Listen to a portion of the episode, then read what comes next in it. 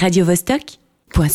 Catch, toi tu t'intéresses aujourd'hui à Jean Prodon, t'as revenu à l'écriture mais avec une intensité qui l'ont tout de suite placé ailleurs quelque part où bat le pouls de la littérature. Oui, euh, ce qui peut paraître étrange avec euh, Jean Prodon, c'est qu'il a, il a publié son premier livre l'année dernière alors qu'il avait déjà presque 60 ans, euh, que si on va sur son magnifique site internet lesmarges.net, on voit se, déplier sur le côté droit de l'écran des, citations de, Bouvier, Roux, Ramu, Jacotet, ou alors pour, pour les Français de, de Jean-Loup Trassard, d'Henri Calais.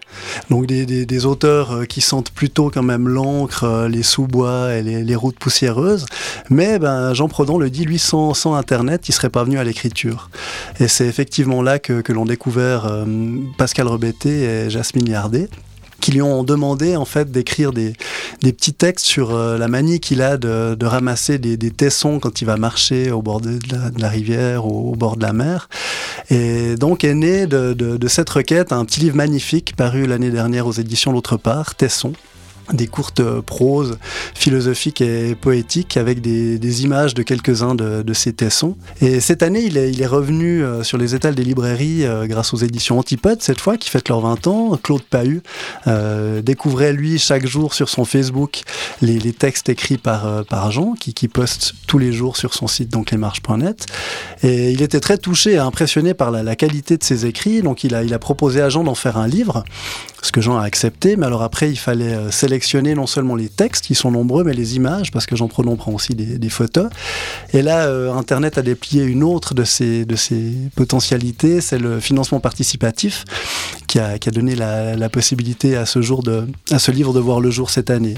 Je vais vous lire un, petit extrait de, de, Tesson pour vous donner un petit peu à, sentir ce qui se passait dans ce livre paru aux éditions L'autre part. Bonheur de me mettre en route sans rien espérer d'autre que ramener un cabochon. Tout est simple, des barques de pêcheurs, un cabanon, le lac ou la mer. Il est dimanche et j'entends au loin les cloches d'une église. Derrière la dune, le chant du coq me rappelle à mes engagements. À défaut d'une prière, une pierre. Je la glisse, incrédule, dans ma poche. Je veux d'abord la sentir dans ma paume. La ressort bientôt pour m'assurer que c'est bien elle et qu'elle est encore là, heureux comme un gamin tandis que le jour se débine. Inespéré, je tiens le viatique pour lequel je me suis levé. Oui, ça tient, simplement. Non pas que ce soit vrai ou que j'y sois pour quelque chose. Ça tient et fait tenir un instant encore ce qui disparaît. Alors je suis allé écouter euh, Jean Pronon la semaine dernière au Café littéraire de Vevey, un, petit endroit fort charmant à quelques, quelques mètres du lac. Il pensait d'abord que la discussion allait se faire en comité restreint autour d'une table, mais en fait non, la petite trentaine de personnes qui étaient là étaient venues pour l'écouter, donc il s'est assis sur une table, adossé contre le mur avec sa tablette sur les genoux et il a commencé par du lourd, comme il dit, il a commencé à nous parler un petit peu de, ce qu'était l'écriture pour lui.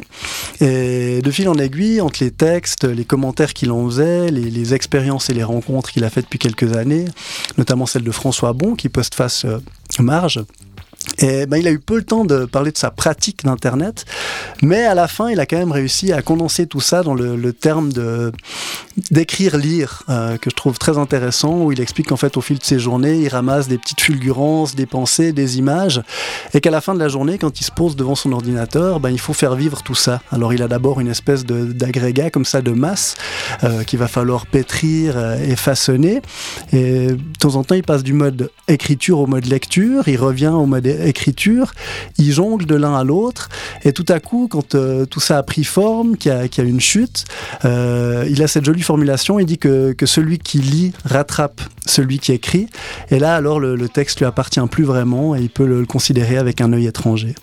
Alors je vais vous laisser méditer tout ça, et vous quitter juste sur quelques lignes de marge. Certains d'entre nous devront, c'est sûr, demander un crédit pour passer la saison, impossible de faire autrement.